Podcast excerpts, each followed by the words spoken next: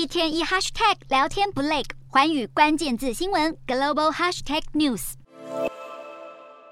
越南与泰国日前传出就十月份米价开会要拟定调涨方案，但是越南农业部在首次回应中出面反驳，表示并没有跟泰国达成调涨米价的协议，两国只是进行了一般的合作活动。好，其实早在五月份，越南和泰国就针对调涨米价开始进行会谈，当时泰国发言人表示，联合涨价是为了要强化两国在全球市场的影响力，并且提。高国内农民的收入，而根据统计，越南与泰国的糙米约占全球出口百分之二十六，而且在全球局势动荡、世界粮食危机之下，如果是涨价，势必会对粮食进口国造成影响，而两国未来究竟会不会联合调涨米价，也成为牵动全球经济的议题之一。